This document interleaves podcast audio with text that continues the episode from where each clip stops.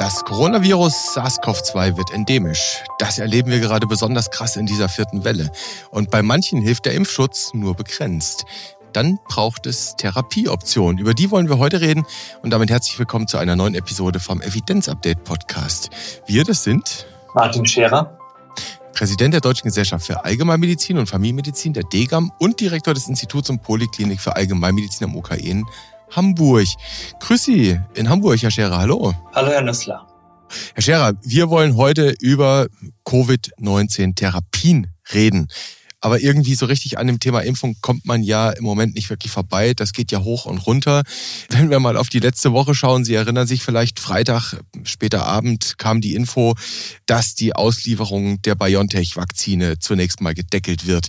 Was ging Ihnen dabei zu den Kopf? Dass es erstmal ein psychologisches und organisatorisches Desaster ist. Wieder so ein Nackenschlag. Das braucht man jetzt natürlich nicht.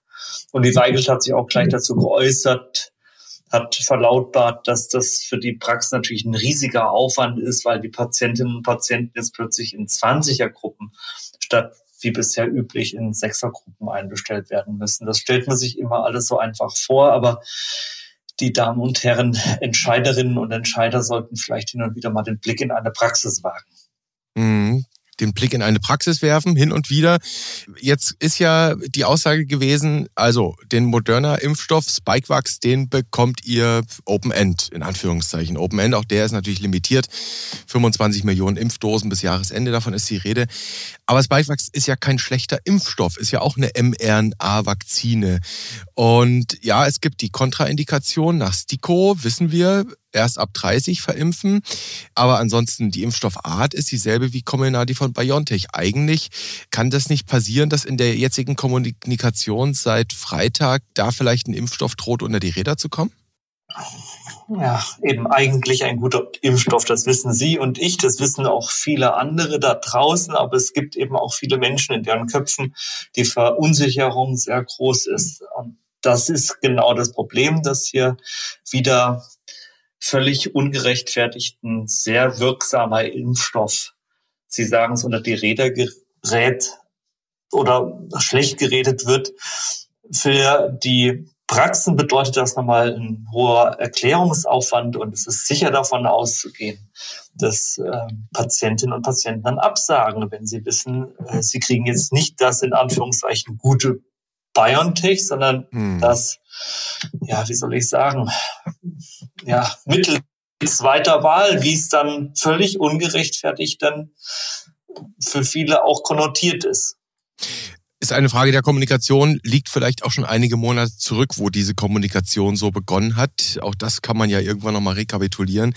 Wenn wir nochmal auf diese moderne First-Entscheidung schauen, es wird ja dort eben kritisiert, dass die Praxisabläufe, die sich jetzt über viele Monate eingestellt haben, Sie haben es schon angedeutet, ja ändern müssen dadurch. Wir haben eine andere Dosierung.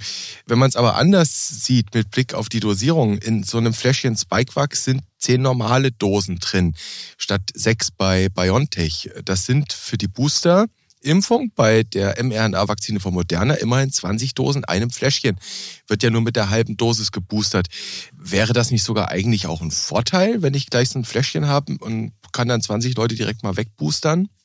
Wenn sie die haben und die pünktlich kommen und das alles funktioniert schon. Aber wenn ich zum Beispiel an unseren zusätzlichen Impftag denke, den wir nächste Woche Samstag machen, wir werden jetzt samstags immer zusätzlich impfen, wo wir also nichts anderes machen. Da bestellen wir zwischen 8 und 13 Uhr 120 Menschen ein. 20 davon mhm. sind Erstimpfungen, wo ich sehr froh drüber bin.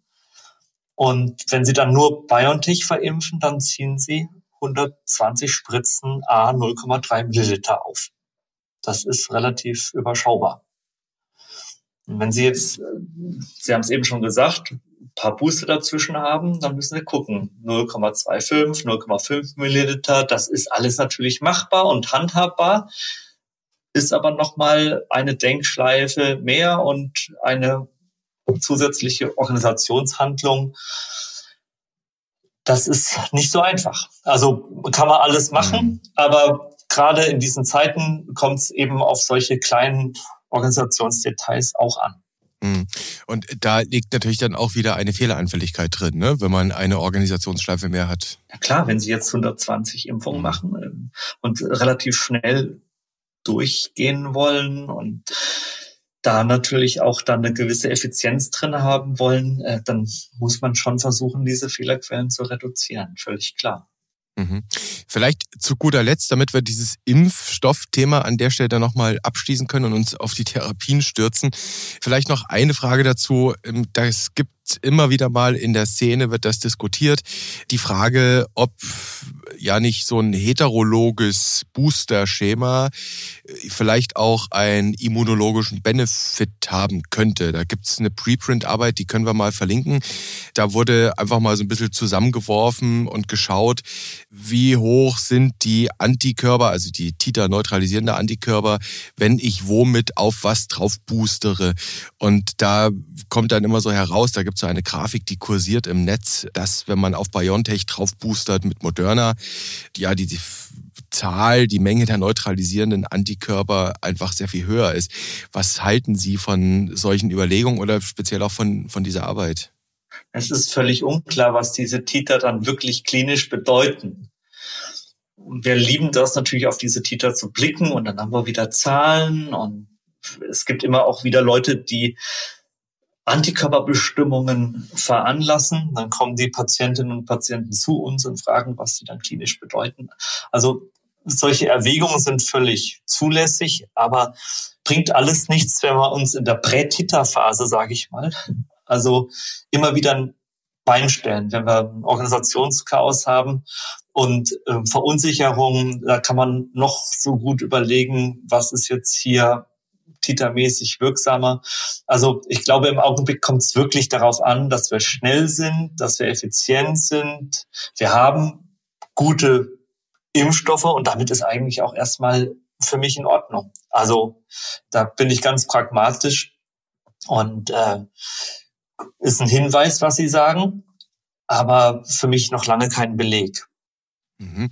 Also ein hoher Antikörpertiter macht noch lange keine Mortalitätsrisikoreduktion, nicht? Das ist mal die Ansage an der Stelle. So könnte man es auch sagen. Mhm. Vereinfacht zusammengefasst. Soweit zum Thema Impfung, Herr Scherer. An dieser Stelle vielen Dank schon mal. Jetzt wollen wir aber tatsächlich in den. Zusammengefasst ist gut. Vereinfacht zusammengefasst ist gut. Ich dachte eigentlich, diesmal hatte ich die einfachen Worte benutzt. Und Sie haben dieses Begriffsungetüm von Mortalitätsreduktion verwendet. Aber ich glaube, die Leute wissen, was, was gemeint ist. Ja, genau. Also Verzeihung dann an dieser Stelle. Ähm, jetzt wollen wir aber mal auf das tatsächlich entscheidende Thema gucken, den Nukleus, wenn man so will, dieser heutigen Episode nämlich die Frage nach therapeutischen Optionen gegen Covid-19. Und da sind ja in der Tat in den letzten Tagen, Schrägstrich Wochen, ein paar zugelassen worden. Und es wird welche geben, die das bald sein könnten. Und in genau dieser Reihenfolge wollen wir uns mit vier solchen Arzneien mal beschäftigen. Der erste dieser Vertreter ist, jetzt versuche ich das mal richtig auszusprechen, Rona Breve schreibt sich das. Von der Firma Regeneron wird das entwickelt und vermarktet. Das ist, Herr Scherer, eine Mixtur von zwei Antikörpern gleich, Casirivimab und Imdevimab. Das sind beides Antikörper, die einfach an einen Teil des Spike-Proteins des Virus andocken, wenn ich das richtig verstanden habe, und damit quasi einfach die Eintrittspforte des Virus in die Wirtszelle belegen. Das gibt es als IV und subkutan. Und wie gesagt, 12.11. ist es zugelassen zur Behandlung von Covid-19-Patienten, die noch nicht sauerstoffpflichtig sind, aber ein erhöhtes Risiko für einen schweren Verlauf haben. Noch nicht sauerstoffpflichtig klingt, als könnte das auch schon präklinisch, prästationär interessant sein. Und interessant in der Zulassung wird auch die Präexpositionsprophylaxe und die Postexpositionsprophylaxe erwähnt. Was wissen wir im Detail darüber, über dieses Arzneimittel, Herr Scherer? Also, dass das Eiweiße, Proteine sind, monoklonale Antikörper gegen das Coronavirus, die biotechnologisch nachgebildet wurden. Also Casirivimab und Imdevimab sind zwei rekombinante, humane, monoklonale IgG1-Antikörper. Und die wurden mit rekombinanter DNA-Technologie in Ovarialzellen des chinesischen Hamsters hergestellt. Es gibt mhm. ja immer wieder Leute, die sagen, Hilfe, äh, BioNTech, Chemie und so weiter. Ich hatte heute wieder eine schwangere Patientin im, an der Grenze zum dritten Trimenon, die hat Angst vor der Impfung, alles Chemie, alles Gift. Also wenn man sich das nochmal klar macht, wie diese Mittel entstehen, dann ist das eigentlich auch Gentechnik pur. Das darf man nie vergessen. Ich habe, Herr Scherer, die Tage gehört von jemandem auf so einer Anti-Impf-Demo in Österreich, war das glaube ich in Wien, der sagte, er ist Veganer und deswegen nimmt er diesen Impfstoff nicht. Das hatte ich dann auch ein bisschen an den Haaren herbeigezogen empfunden. Ja, der hatte dann mit dem chinesischen Hamster wahrscheinlich auch seine Probleme. Also mhm. ähm, Aserivimab und Imdevimab, die sind ja dann auch für Menschen, die eine bestätigte Covid-19-Erkrankung haben, einen bestätigten positiven Test haben, die ein hohes Risiko haben für einen schweren Verlauf. Und das ist wirklich nichts, was man einfach so einnimmt. Das kann Allergisierung machen. Mhm. Das ist etwas für wirklich besonders gefährdete Menschen, also keine Alternative zur Impfung und wirklich nichts für Querdenker A oder Querdenker B. Das äh, mhm. muss man sich wirklich vergegenwärtigen und äh, dann vielleicht auch den Menschen so vermitteln. Hm, also das könnte, wenn ich das jetzt so schon richtig raushöre, es könnte da für Personen interessant sein, für die eine klare Kontraindikation für die Impfung vorliegt. Bei denen könnte das eine Option sein. Die Frage wäre natürlich dann, Sie haben schon angedeutet, Adverse Events, also es gibt ja durchaus Nebenwirkungsrisiken, aber auch klinische Wirksamkeit. Weiß man überhaupt, was das bringt? Ja, genau. Ich würde es noch ein kleines bisschen schärfen. Also äh, über diese Kontraindikationen wird häufiger mal geredet für eine Impfung. Da muss man, glaube ich, ziemlich lange nachsuchen, mhm. bis man wirklich auf so eine Kontraindikation stößt. Vielleicht bei einer wirklich starken individuellen Unverträglichkeit. Aber das Problem sind gar nicht so sehr die Kontraindikationen für eine Impfung, sondern der Aufbau eines Immunschutzes. Also es gibt ja Menschen, die aufgrund einer Vorerkrankung oder einer Begleittherapie nicht in der Lage sind oder deren Immunsystem nicht in der Lage ist, einen Impfschutz aufzubauen nach der Impfung. Mhm. Wo sozusagen die Impfung ins Leere läuft. Und das wäre so eine Indikation auf jeden Fall. Oder eben mhm. tatsächlich Hochrisikopatienten, die dann ungeimpft sind, wo man früh genug dran ist. Aber zur Wirksamkeit kann man sagen, dass die Daten, die dazu vorliegen, jetzt nicht unbedingt dementsprechend, was ich gerne so habe, wenn ich einen Artikel lese, so einen schönen Report mit viel Methodik, Intelligent to Treat Analysis und Stichprobenbeschreibungen. Also das haben wir so nicht. Wir haben so ein bisschen nackte Daten, sage ich mal. Und Sie verlinken das bestimmt auch in den Show Notes, nehme ich an. Natürlich, das sind die Zulassungsdaten von der EMA. Hm? Jawohl. Aber jetzt mal, jetzt rein von den vorliegenden Daten, ist das was, was Sie jetzt, ich sag mal in Anführungszeichen, beeindruckt? Es zeigt schon, dass das eine Therapieoption ist, die für ganz bestimmte ausgewählte Menschen in Betracht kommt. Es gibt ein Cochrane Review zu diesem Thema vom Juni auch zu monoklonalen Antikörpern. Auf dieser Basis haben wir dann auch unsere kritischen Verlautbarungen in der DGAM gemacht. Und ich habe selber bis vor kurzem noch, als mir diese Daten noch nicht vorlagen, mich sehr zurückhaltend dazu geäußert. Aber jetzt muss man eigentlich schon sagen, dass es für ganz ausgewählte Patienten, nicht für die große Masse der Patienten und wirklich auch nur für die Postexpositionsprophylaxe derer, die eben ja nach der Impfung keinen wirksamen Schutz erhalten, schon in Frage kommt. Das kann man schon sagen. Also da reden wir beispielsweise auch über Menschen mit einer krassen Immundefizienz, ne? Ganz genau. Ja, oder denen nicht Chemotherapie okay. kriegen oder Rituximab oder so. Verstehe. Also alle, bei denen das Immunsystem, was heißt alle in Anführungszeichen, ist wahrscheinlich schon wieder viel zu weit gegriffen, Menschen, äh, bei denen das Immunsystem stark kompromittiert ist, entweder aus krankheitlichen Gründen oder therapeutischen Gründen. Und dann vermute ich aber auch richtig, Herr Scherer, würden Sie dieses Arzneimittel jetzt auch so gar nicht unbedingt im ambulanten Setting sehen, oder? Das ist immer noch sehr schwer. Es gibt ja jetzt dann doch die unterschiedlichen Applikationswege, aber das ist dann auch jetzt nicht unbedingt so einfach zu beschaffen über die Apotheke. Das muss man erstmal sich besorgen und dann braucht man eine Überwachung. Also das sehe ich schon eher im Klinikkontext. Ich kenne einen Hausarzt aus dem Südosten der Republik, der fährt in der Tat in die nächstgelegene Krankenhausapotheke und holt sich solche Antikörper, um damit seine Covid-19-Patienten irgendwie zu behandeln. Also auch das soll es geben. Wir wissen ja, für diese Antikörper zahlt der Steuerzahler im Moment. Die kauft der Bund zentral ein und die werden dann in Anführungszeichen kostenfrei über die Krankenhausapotheken zur Verfügung gestellt.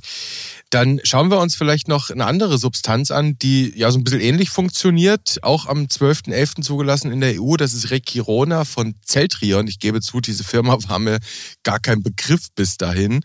Regeneron kannte man ja schon. Auch das Teil funktioniert so ähnlich wie ja, Virona Preve. Das ist ein Antikörper, der an das Spike-Protein bindet. Der heißt Rectanvimab. Und der ist einzig zur IV-Gabe zugelassen, auch bei Erwachsenen ohne Sauerstoffgabe und die ein erhöhtes Risiko für einen schweren Verlauf haben, wobei da nicht dezidiert die PEP oder die PrEP erwähnt sind. Herr Scherer, was können wir über Rikirona sagen? Es sind auch ungefähr zwei gleich große Gruppen so um die 440. Einmal die Regdanvimab-Gruppe, einmal die Placebo-Gruppe. Ein bisschen ein anderer Endpunkt. Der Endpunkt war der Anteil der Patientinnen und Patienten mit klinischen Symptomen, die wirklich auch eine Krankenhauseinweisung brauchen, also wirklich schwer Kranke mit Sauerstofftherapie mhm. und dann auch einer erhöhten äh, Mortalität. Da waren das 14 von 446 in der Verum-Gruppe und 48, also dreimal so viel von 434 in der Placebo-Gruppe. Mhm. Also auch hier eine Option sicherlich für ausgewählte Patienten. Mhm. Und wahrscheinlich das gleiche Klientel wie eben, ne? Auch ein Risikoklientel und auch eher etwas fürs Krankenhaus. Mhm. Ähm, kann man denn bei den, bei den beiden Substanzen, die wir jetzt hatten, irgendwas über das Sicherheitsprofil sagen? Also was wissen wir über Side Effects, über unerwartete Arzneimittelwirkungen? Ich meine, das sind Antikörpertherapien, die können ja schon reinknallen im negativen Sinne. Die können schon auch zu einer Allergisierung führen. Es kann dann schon auch zu Anaphylaxien kommen sehr häufig waren Empfindlichkeiten an der Injektionsstelle. Und das sind schon Therapien, die dann auch äh, eine Überwachung brauchen. Also der Hausarzt, der extra eine Kliniksapotheke fährt, sich das Zeug holt, sich dann wirklich Mühe gibt, ähm, die Praxis dann umstellt und das alles in seiner Praxis hinkriegt, Hut ab. Das ist also wirklich aller Ehren wert. Aber das ist dann nochmal wirklich ein Aufwand und auch nochmal eine Verantwortung. Das ist toll, wenn das einige Kollegen hinkriegen, aber das wird man in der Breite der primärärztlichen Versorgung nicht umsetzen können. Mhm. Kennt man ja auch bei der Infusionstherapie von Infliximab und Co. Ne? Also da ist ja auch doch längere Überwachung mit dabei, in der Regel bei genau. den ja. Betroffenen. Also auch hier, ja, im Prinzip eher vergleichbar, so im weitesten Sinne. Interessant hier beides Substanzen, die eben direkt das Virus quasi behindern, die am Spike-Protein andocken und quasi da quasi das Eindringen in die Wirtszelle und damit letztlich auch das Vermehren der Viren produzieren, äh, verhindern soll. Jetzt schauen wir mal, es gibt ja, Herr Scherer, so eine, so eine Fachgruppe Kofrin heißt die. Beim, die ist beim RKI angesiedelt, also ist vielleicht falsch beim RKI angesiedelt, die berät das RKI und gibt quasi ja, intensivmedizinische, notfallmedizinische Hilfestellungen aus infektiologischer Sicht. Und die haben eine, das werden wir auch verlinken, eine Therapieübersicht, die wird regelmäßig aktualisiert. Es gibt dazu auch so eine Art Flowchart, wie so eine Therapie je nach Verlauf aussehen könnte. Und da nennen die tatsächlich diese Antikörper relativ früh. Und da schreiben sie, dass monoklonale neutralisierende Antikörper, also die, über die wir gesprochen haben, eben auch schon im ambulanten Setting zum Einsatz kommen würden, bei gerade asymptomatischen Personen oder jenen mit milder Symptomatik. Jetzt habe ich Sie so verstanden, dass diese Substanzen fürs Trinkwasser eher nicht sind. Und Sie haben aber auch gesagt, wahrscheinlich eher eine Substanz fürs Zentrum, oder? Fürs, für Zentren meinen Sie, für spezialisierte Zentren? Spezialisierte Zentren, Ambulanzen, sowas genau, in der Richtung. Weil eben die äh, klinischen Abläufe, die Organisationsabläufe, die Beschaffung, das muss ja dann auch alles aus einem. Guss sein und das, da muss man auch erstmal drauf eingestellt sein. Mhm. Okay, gut. Dann haben wir da quasi so ein bisschen, ja, nochmal einen Gegenentwurf dazu. Jetzt schauen wir doch, Herr Scherer, nochmal auf zwei Substanzen, die vielleicht demnächst dann auch irgendwie ganz offiziell im Armamentarium ankommen könnten. Zunächst haben wir uns rausgepickt, das hat der eine oder die andere schon längst gehört, das ist das Virostadium Molnupiravir von MSD. Und das hat sogar schon einen Markennamen, das nennt sich Lagefrio. Das ist ein Protrakt für, für Nukleosidanalogon das dann ja bekanntermaßen eben zu Erbgutfehlern beim Replizieren der Virus-RNA führt und damit ist das Virus dann futsch und kann sich nicht vermehren. Immerhin, das Ganze liegt als Kapseln vor, ist also ein orales Arzneimittel. Da wird mich jetzt Ihre Einschätzung mal interessieren, Herr Scherer. Da liegen Zwischenergebnisse der Hauptstudie vor. Die Therapie, die wurde begonnen fünf Tage nach Beginn der Symptome. Einmal die Verum-Gruppe mit Lagevrio, einmal die Placebo-Gruppe. Beides so ja, 380 Patientinnen, Patienten. Und der Endpunkt war auch wieder Krankenhauseinweisung oder Tod. Mhm. 28 von 385 in der Verum-Gruppe, 53, also doppelt so viele in der Placebo-Gruppe. Mhm. Auch hier erstmal, ja, Plus für Verum. Aber auch da muss man sagen, die Daten, der Report, ich habe mir den angeguckt, Sie werden ihn wieder verlinken. Mhm. Ohne Stichprobenbeschreibung, völlig unklar, wie die Komorbiditäten auf die beiden Gruppen verteilt sind, wie wurde ausgewertet, wie wurde analysiert, Intention to Treat und so weiter. Das sind alles so Details, in die wir Wissenschaftler dann doch verliebt sind, um schon auch einschätzen zu können, ob die Schlussfolgerungen, die man dann macht, Corona-Pille, super, toll, ob die dann auch wirklich ja, haltbar sind. Mhm. Also die, diese Kontextinfo, diese wissenschaftliche Begleitmusik, die fehlt am Augenblick noch. Mhm. Und da würde ich gerne dann auch mal den ausführlichen Report sehen. Und teuer ist es natürlich auch.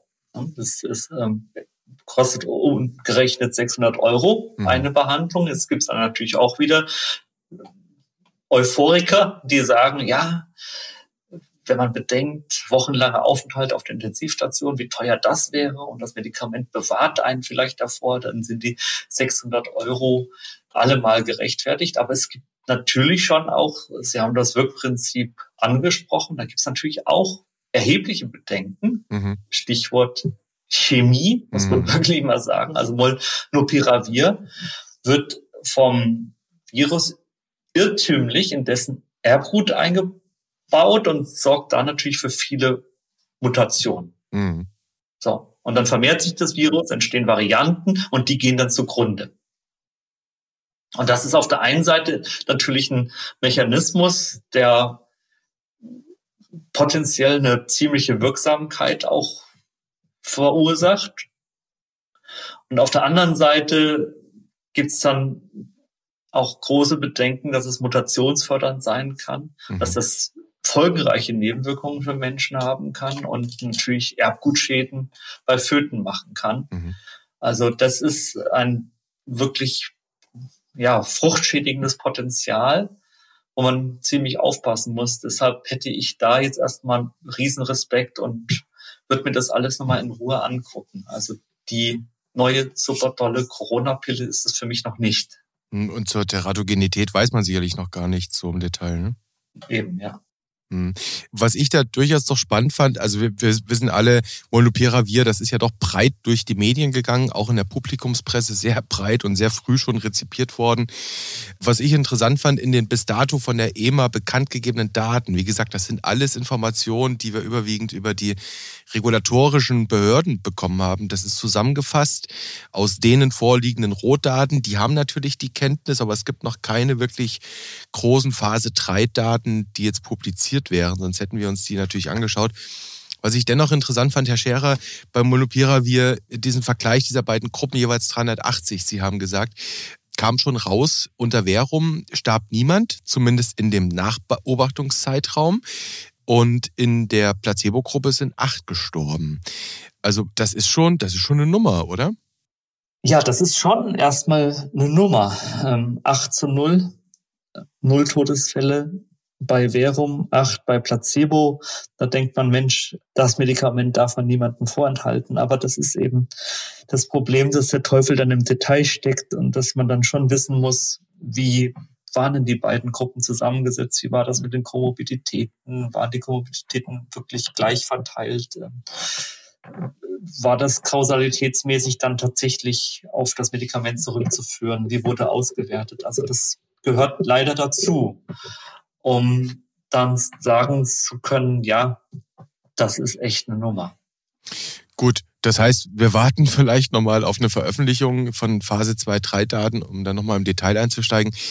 Aber wenn sich zeigen würde, Herr Scherer, dass die Stichproben gut sind, dass sie auch einem ambulanten Setting entsprechen, dass das Ganze ein verdreht und händelbares Sicherheitsprofil hat, dann könnte das durchaus, allein dadurch, dass es eine orale Arznei ist, eine Option auch für eine ambulante Therapie werden, oder?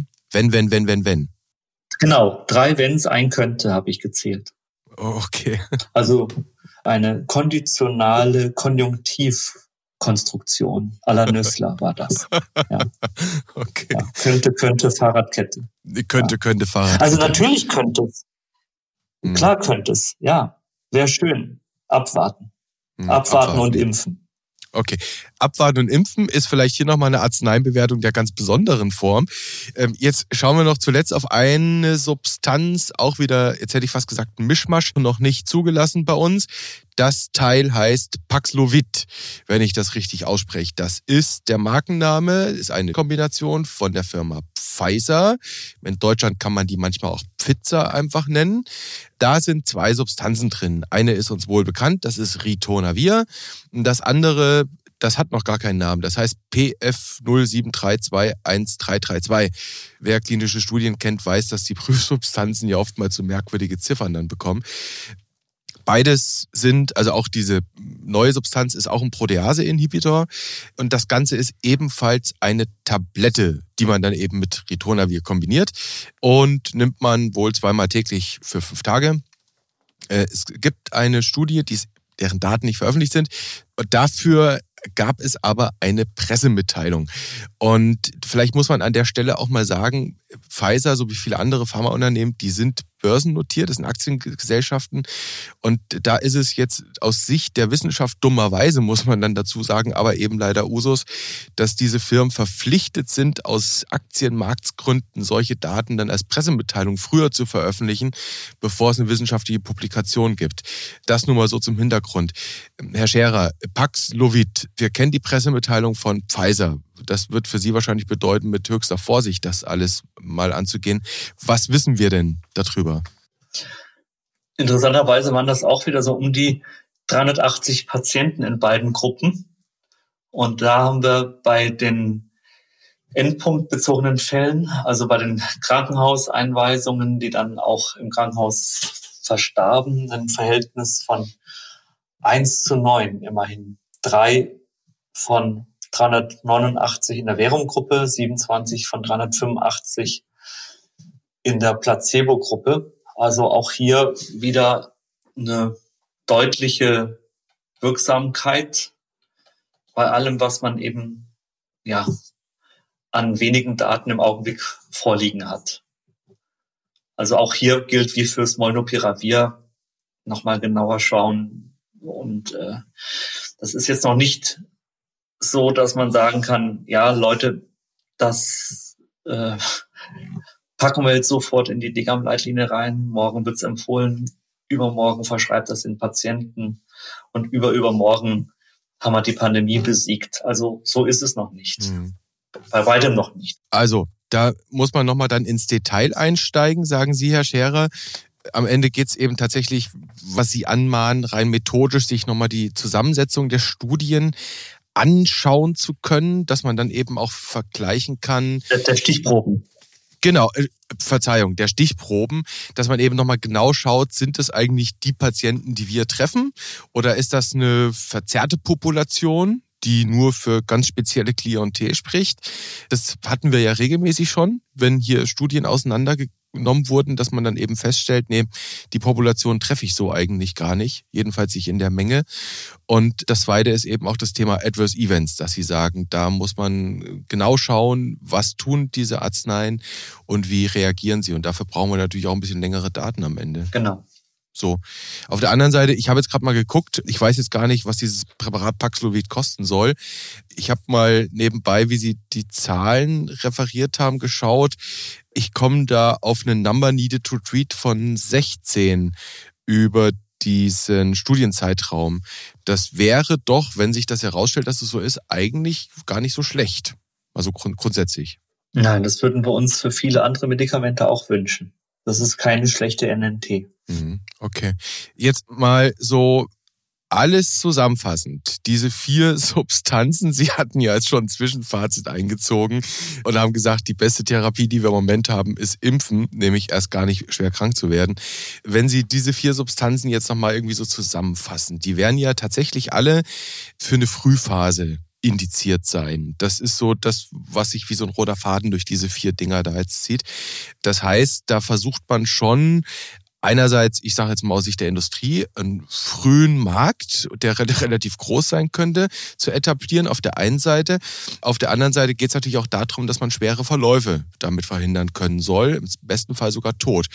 Wir wissen aber eben auch auf der anderen Seite, Stichwort Influenza, da gibt es ja auch Therapien, aber da kennen wir alle die Daten und wissen, naja, vielleicht verkürzt man damit die Erkrankung um einen Tag.